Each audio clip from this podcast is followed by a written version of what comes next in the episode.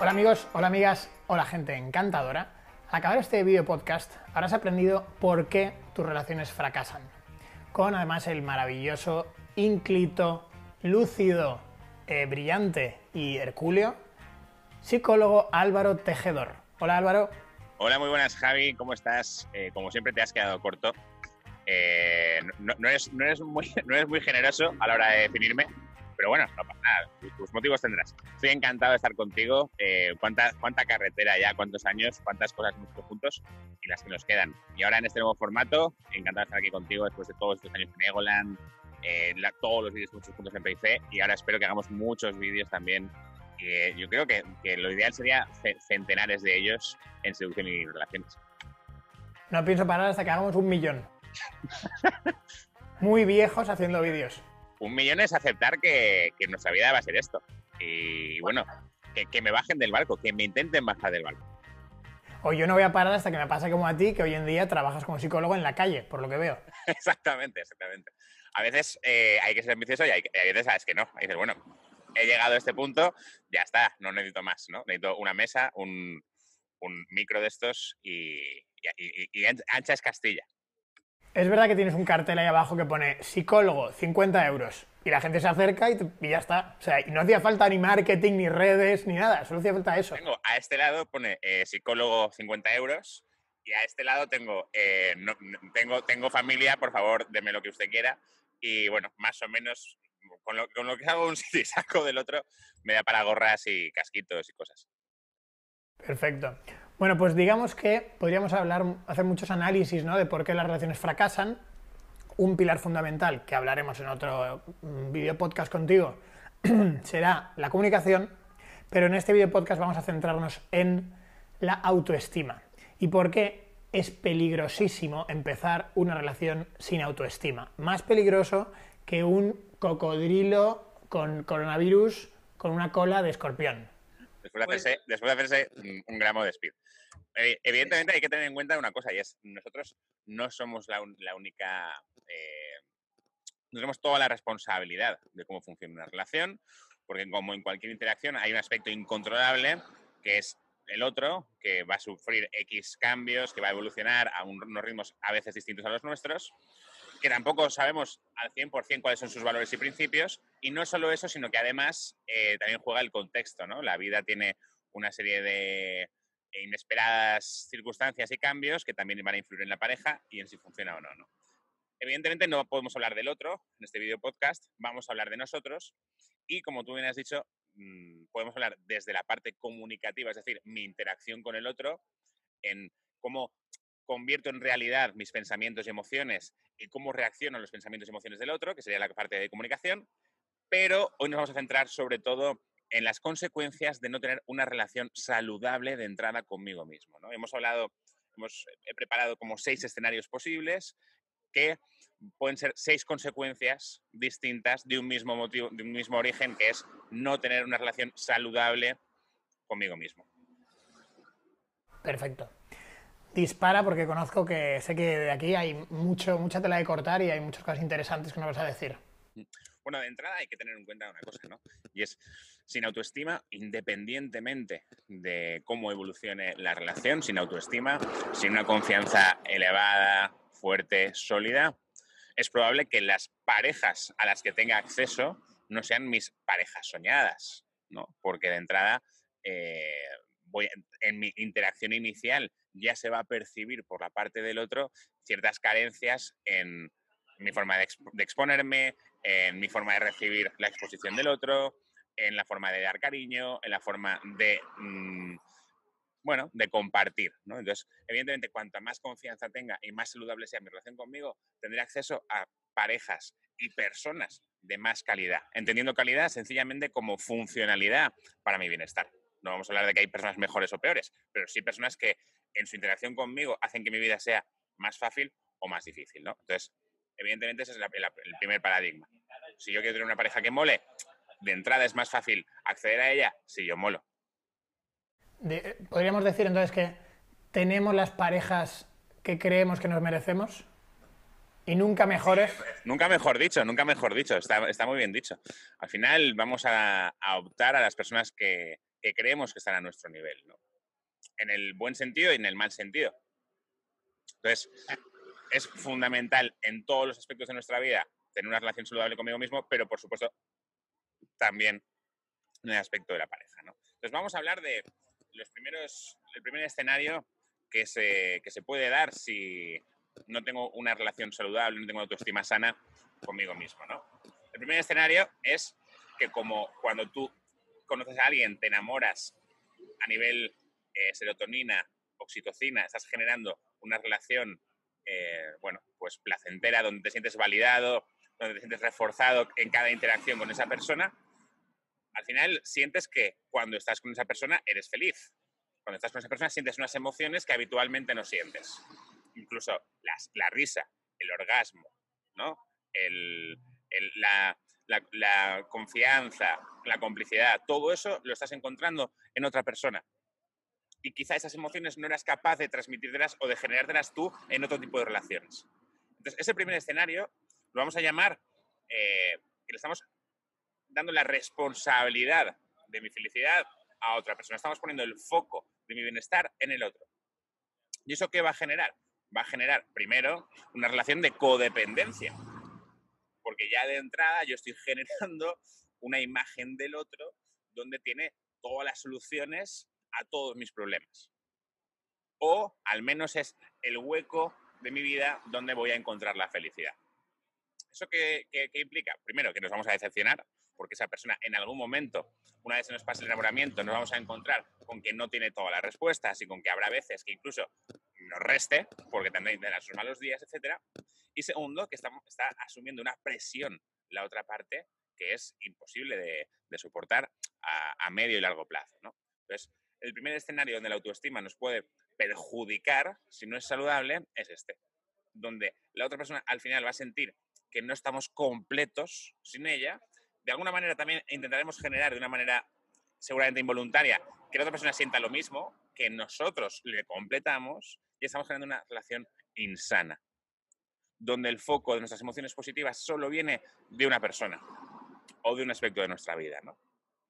Y tanto esa decepción continuada que genera como más dependencia, porque, ostras, esto no está como antes, necesitamos más, necesitamos más, necesitamos más del otro, como la sensación de esta persona no me aporta porque soy yo su objeto de, de felicidad, su origen, acabará desgastando mucho la relación. Y digamos, me parece muy buen punto de vista y creo que también es desde el punto de vista del atractivo, de mantener esa atracción del principio de, bueno, ¿por qué, no, eh, por, qué, ¿por qué llegamos a estar juntos? ¿Qué nos llevó a enamorarnos? Bueno, es importante recordar que al final las personas no nos quieren ni enamoramos por nuestra falta de autoestima ni por cuánto te necesito, sino que las personas nos quieren y enamoramos por lo que somos capaces de aportar y por cómo enriquecemos. Entonces es una muy mala jugada eh, y hablaremos también, además, de lo que puede significar que esté por encima la necesidad de uno por el otro, por encima del amor de uno por el otro. Que es una frase que creo que decía uno de los Dalai Lama o algo así, que decía la mejor relación es una donde el amor de uno por el otro esté por encima de la necesidad de uno por el otro. Continúa Álvaro, si quieres. Genial. Otra forma de expresarse la falta de autoestima, otro, otro escenario, es la, precisamente la falta de comunicación, la falta de exposición. ¿no?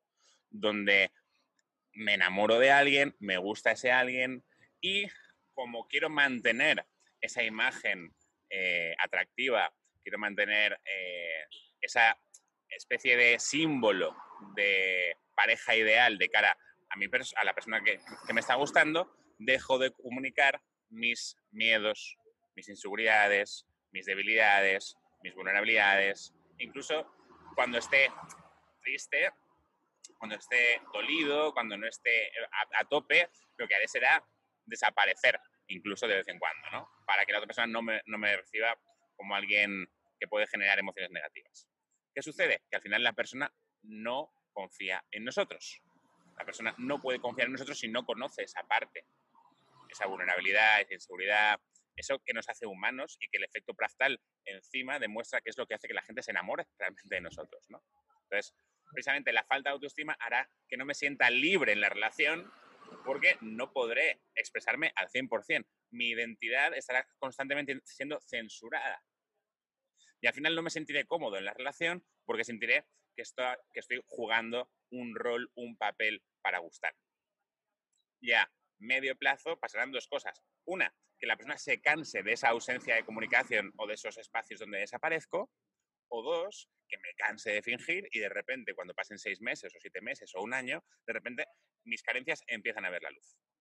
Y la persona que, a la que yo le había demostrado que era prácticamente un superhéroe, empiece a ver mis miedos, mis inseguridades, mis celos, mis envidias. Y diga, uy, esta, esta persona, ¿de dónde ha salido?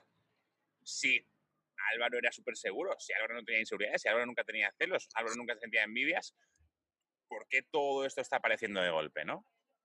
Claro, al final el silencio como estrategia suele ser una mala, una mala táctica, precisamente porque en algún momento vamos a tener que comunicar. Y si no, si no comunicamos directamente, la persona va a dejar de confiar en nosotros. Y vamos a generar el mismo silencio en el otro. Y al final, un silencio y otro silencio, evidentemente, acaban por destruir la relación. Muy bien, porque además ante el silencio nos imaginamos todos los demonios que queramos. Y además las personas solemos ser muy malas pitonisas o muy malas, o sea, ante imaginarnos y deducir por qué ese silencio, eh, no solemos imaginarnos los mejores escenarios, sino los peores, de no, quiere estar conmigo, no le gusta lo suficiente, no le gusta el sexo conmigo lo suficiente, mil cosas antes de igual muchas veces explicaciones eh, más generosas con nosotros mismos.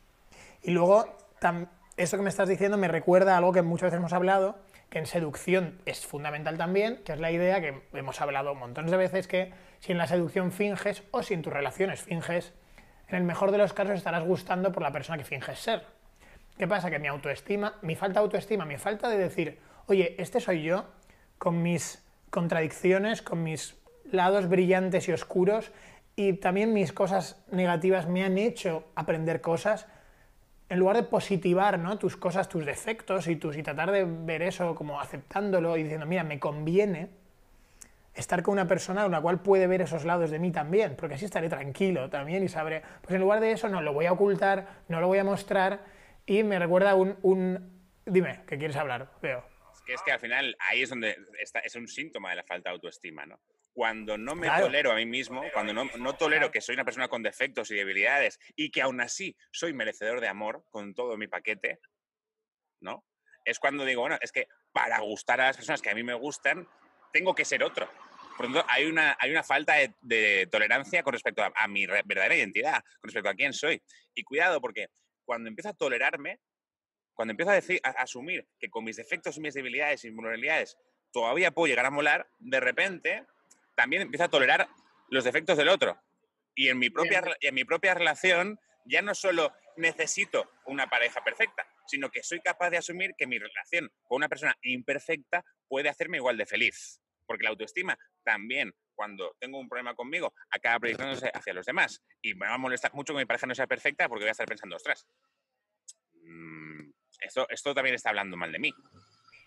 Qué, contento estoy de esto que acabas de decir, tío. Habría que hacer un cuadro, si esto fuera un texto, marcarlo. O sea, es verdad, si tú eres capaz de sacar tus lados oscuros, tus vergüenzas, aquello, luego también te vas a volver más tolerante con lo de los demás, con lo de tu pareja, y la relación al final resulta más auténtica y más feliz.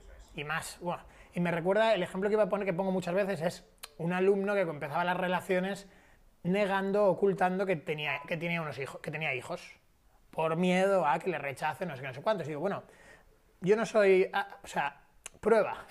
Pero ¿qué pasa? Que queda con una persona y en el mejor de los casos le va bien y le, gusta. Y esa persona quiere quedar la semana que viene. Bueno, como me he ido bien ocultando que tengo hijos, voy a seguir quedando. Y vale, y en el mejor de los casos le va bien. Pero hay un momento que poco a poco cada vez siente más inseguridad de ¿estoy gustando por quien realmente soy o por quien estoy mostrando que soy? Y es muy mal negocio y genera inseguridad. Y, sin embargo, otro alumno lo que podría hacer es, oye, qué orgulloso estoy de ser padre, cuántas cosas he aprendido, sé que a unas personas les gustaré y a otras no, no me conviene estar con la persona que yo no le guste con estas características, y para adelante. ¿Estamos de acuerdo? claro, estamos totalmente de acuerdo. Y al final es quitarme esa idea de que si a alguien no le gusto porque, por, por tener hijos, si soy susceptible de ser rechazado, eso me convierte en peor. No, no, perdona. Que sea susceptible de ser rechazado te convierte en humano y en persona que forma parte del juego, no en alguien peor. ¿no? Si intentamos no ser susceptibles de ser rechazados, estamos fingiendo porque de alguna manera estaremos siempre adaptándonos a la, a la persona que tenemos delante. Y eso nos lleva al tercer escenario, que es precisamente el intentar encajar en las expectativas de mi pareja, ¿no? Si no tengo mucha autoestima, si no me quiero, y al final lo estamos hilando con, con lo que estamos hablando ahora, intentaré eh, ser flexible con mis necesidades o ser flexible con mis gustos, o si yo creo que de repente ver anime o, leer manga eh, no mola y la persona con la que estoy no ve manga, entonces mm, no quiero que piense que, lo que yo hago no mola, pues voy renunciando a eso, ¿no? O voy renunciando a hablar de eh, anarquismo liberal porque cada vez que hablo de ello me pone mala cara, ¿no? Entonces renuncio también a eso o renuncio a ese amigo mío que viene de vez en cuando de Irlanda y que, pasamos un fin de semana mm, divertidísimo, pero como a esa persona no le gusta, a mi chico no le gusta, bueno, pues dejo de quedar con mi amigo de Irlanda. Al final voy renunciando y censurando partes de mi identidad para que mi pareja sea feliz. ¿Qué sucede? Suceden dos cosas. Primero, que al final, si tú, si tú, si te gusta el manga, acabarás viendo manga. Y que tu pareja al final acabará eh, renunciando o aburriéndose de ese, mm, bueno, de ese maniquí en el que nos hemos convertido, ¿no? Porque nos habremos convertido en alguien aséptico, en alguien que ha censurado lo que le hace único y especial de cara al mundo, para encajar en unos estándares. Esto lo hemos hablado muchísimas veces también tú y yo. Al final, ¿cuántas veces, precisamente por gustar a nuestra pareja, acabamos resultando menos y menos atractivos. Claro. Hay un vídeo que es el que lo hicimos juntos, que es el de eh, cómo hacer que mi pareja me guste, eh, cómo hacer que mi pareja me guste más, creo que era, eh, que precisamente hablábamos, dijiste una frase muy brillante, que es a veces confundimos nuestros miedos con nuestros deseos. Y claro, yo tengo esa pareja y la quiero tanto y tengo tanto miedo a perderla que, oye, me dice que, que, deje los jueves de jugar al fútbol con mis amigos, oye, pues voy a dejar, porque es que si vas a... No te, no te, no te importa suficiente llevar los jueves con tus amigos, o dejo de hacer ese viaje que antes hacía que, que me enriquecía tanto. Voy renunciando a ello para reducir igual el miedo de mi pareja, porque mi pareja igual quiere que, que esté más con ella o tiene miedo... Y, claro, pero en primer lugar, elimino el deseo, porque el deseo tiene que tener un cierto grado de no me perteneces, un cierto grado de no te tengo del todo. Y eso, eso tiene un punto de inseguridad, pero es que hay que, pero gracias a eso se mantiene muchas veces el deseo de que nunca termines de ser mío, porque es importante ser consciente de que la persona nunca es mía, porque además alimentará las ganas de cuidar y de no dar por supuesto a tu pareja. Pero por otra parte, si yo voy renunciando a eh, hacer deporte, a mis espacios, poco a poco voy dejando de ser la persona que era al principio, una persona estimulada, una persona atractiva. Y entonces, al cabo de un mes, al cabo de medio año, ay, pues ya no me atraes tanto. Pues claro, ahora estoy gordo porque ya no hago deporte, ahora ya no estoy tan gracioso porque no paso eh, tiempo con mis amigos y además cuento menos historias interesantes porque ya no viajo. Amigo mío, totalmente de acuerdo. Vamos con otro escenario y también tiene que ver con, con, los sesos cognitivos, con una de las esclavitudes de las que hablamos siempre en psicología y comunicación, que es la comparación. Si yo no me legitimo como individuo, tampoco me legitimaré como pareja. Es decir, no trataré de ver cómo evoluciona nuestra pareja en el sentido de cultura propia, de estándares sexuales, eh, de ocio, de compartir tiempo con los amigos, de compartir tiempo con la familia, sino que trataré de plantearme cómo es una pareja, vamos a tratar de convertirnos en eso. Vamos a tratar de cumplir esas expectativas sociales de cómo tiene que actuar una pareja.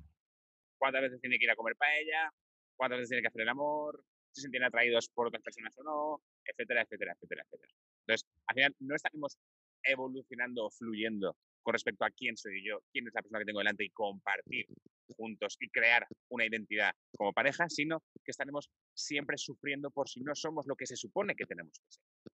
Evidentemente, cada uno de nosotros tiene unas necesidades distintas, por supuesto, una pareja será la suma de dos personas con necesidades distintas. Por lo tanto, cada pareja va a tener su propio universo, sus propias reglas, su, propio status quo. Y creo que eso es muy importante que lo aceptemos de cara a no frustrarnos por cómo tenemos que ser como pareja. Me parece ideal. Y me parece una clave además muy sociológica.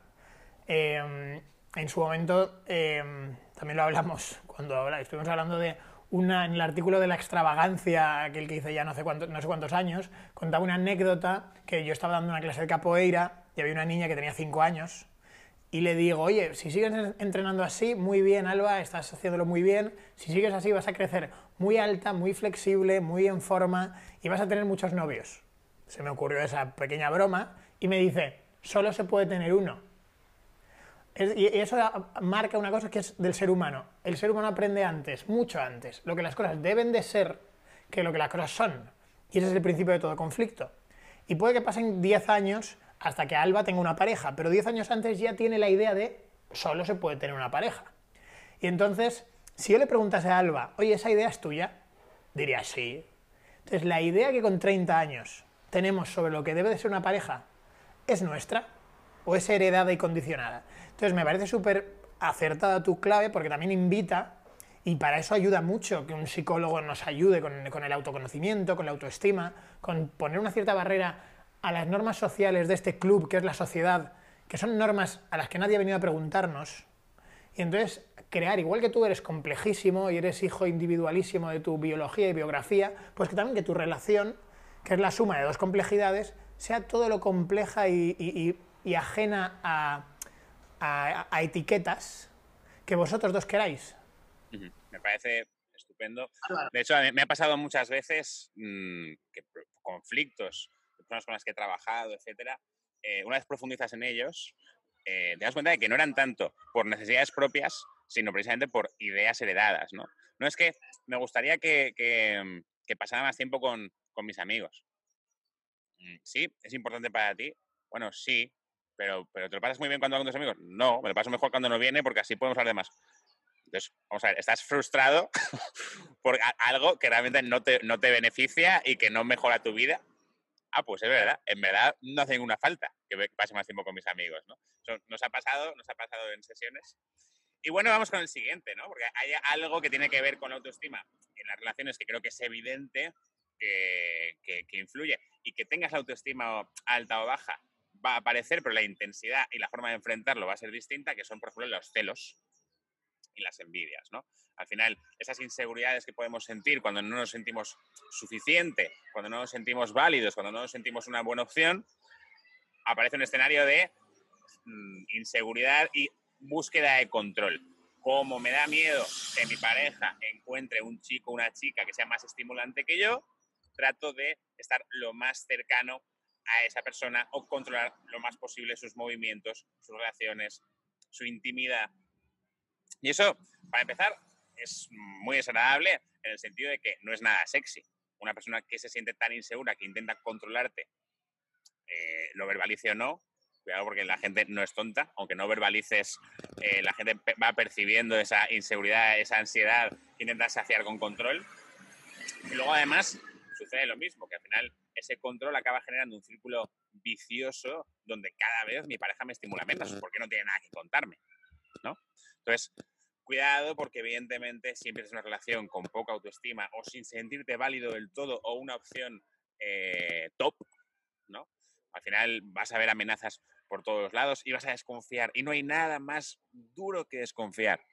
Hay una frase que me encantó que dijo un alumno de Mandanga Summer Camp, que no es suya, pero que, me, que, yo se la, he apropiado a él, ¿no? Es eh, el, que, el que confía sufre cuando le engañan, el que desconfía sufre siempre, ¿no? Entonces creo que es muy es buenísima. que nos obliguemos a no desconfiar y nos obliguemos a enfrentar la ansiedad sin búsqueda de control, ¿no? Ese es el primer escenario con respecto a los celos y las inseguridades, pero hay otro escenario igual de común que tiene que ver con respecto al miedo a sufrir. Es decir, yo siento inseguridades, siento celos y como no quiero, no quiero sufrir, no me comprometo. Voy a intentar no sufrir, no, voy a intentar no profundizar en la relación, no construir una intimidad o incluso, por si acaso, también voy a ser yo, o sea, voy a ser yo infiel o voy yo a construir relaciones paralelas, precisamente porque si pasa así no sufro tanto, ¿no? O así tengo como mi, mi, mi, armario secreto de por si pasa algo, ¿no? Eso pasa, eso sucede y también destruye la relación. Por un lado, porque la falta de intimidad y la falta de profundidad hace que estés dejando de vivir las emociones relacionadas con la pareja de una manera eh, intensa, sincera y pura. Y estás viviéndolo, bueno, sí, lo estás viviendo, pero con el freno puesto, ¿no? Y luego, por supuesto, porque si tú mismo acabas convirtiéndote en una persona infiel por miedo a que te sean infiel, paradójicamente estás destruyendo tú lo que querías construir. Yo creo que este escenario es bastante habitual y se habla, se habla menos de él que, de otros escenarios, pero es igual de, común. ¿eh? A mí, simplemente sobre los celos que has mencionado, me gustaría decir algo que también has mencionado a veces, que es lo que, por si la gente no conoce, lo que es la profecía autocumplida. Tengo tanto miedo a que seas infiel, a que me dejes, a que me abandones, que eh, tengo, me pongo a ser muy controlador, me pongo a cuestionar toda amistad que tienes, entonces poco a poco me vuelvo menos atractivo, eh, te provoco rechazo y al final te vas con otro y digo, ¿ves cómo yo sabía que tenía razón que, y lo has provocado tú con tus miedos? Y luego lo que acabas de decir respecto a con miedos, al final nunca puedes terminar de apostar por la relación. Me parece una analogía muy buena, quien, lo, quien, o sea, quien esté escuchándonos, que lo vuelva a ver la explicación que has hecho, porque vale para la vida en general también, no solo para una relación. Si vas con el freno puesto, pues es que eh, al final pasa la vida, tío, que solo tienes una y vas a dejar de de morderla, vas a dejar de disfrutarla, vas a dejar de emocionarte, vas a dejar de poner emociones porque todo el rato crees que es que si pongo emociones voy a sufrir. Pues tío, mejor que pongas emociones y luego sufras que que de repente tengas 90 años y dije, pues tuve una vida mediocre o una relación mediocre porque no aposté mis emociones. Totalmente de acuerdo, el miedo a sufrir es eh, una de las cosas que más nos bloquean, en, yo creo que sobre todo en el ámbito de la pareja, porque esa, esa, ese compartir intimidad es algo que que en otros aspectos de nuestra vida mm, no, no supone tanto riesgo, porque las amistades más o menos con el tiempo perduran, eh, y las que no perduran, la pérdida es gradual. Pero la pareja sí que es cierto que hay como un riesgo de, bueno, si pierdo esto, seguramente lo pierda de una manera mm, aguda. ¿Es plisky o no plisky, no? Entonces nos da miedo. Pero sí que es verdad que merece la pena. Merece la pena porque al final las emociones son lo que nos diferencia entre estar vivo y estar muerto. Entonces, si queremos vivir, seguramente tengamos que asumir que las emociones son, son parte del juego. También las que a veces son menos agradables. El, sufrimiento también aparece, pero insisto, a veces no, ¿eh? A veces la gente es feliz y, y pasan muchos años y comen perdices. Sobre todo, sobre todo, sobre todo, si tenemos la autoestima eh, saludable.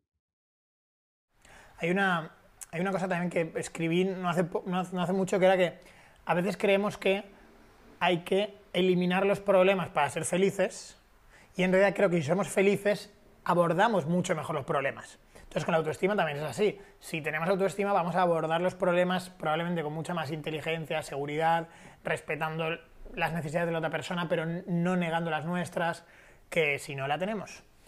Eh, cuéntanos más, Álvaro. ¿O ya hemos acabado las claves o cuántas quedan? No hemos acabado, hemos acabado ya. He traído seis y las hemos hablado. Claro, seis más.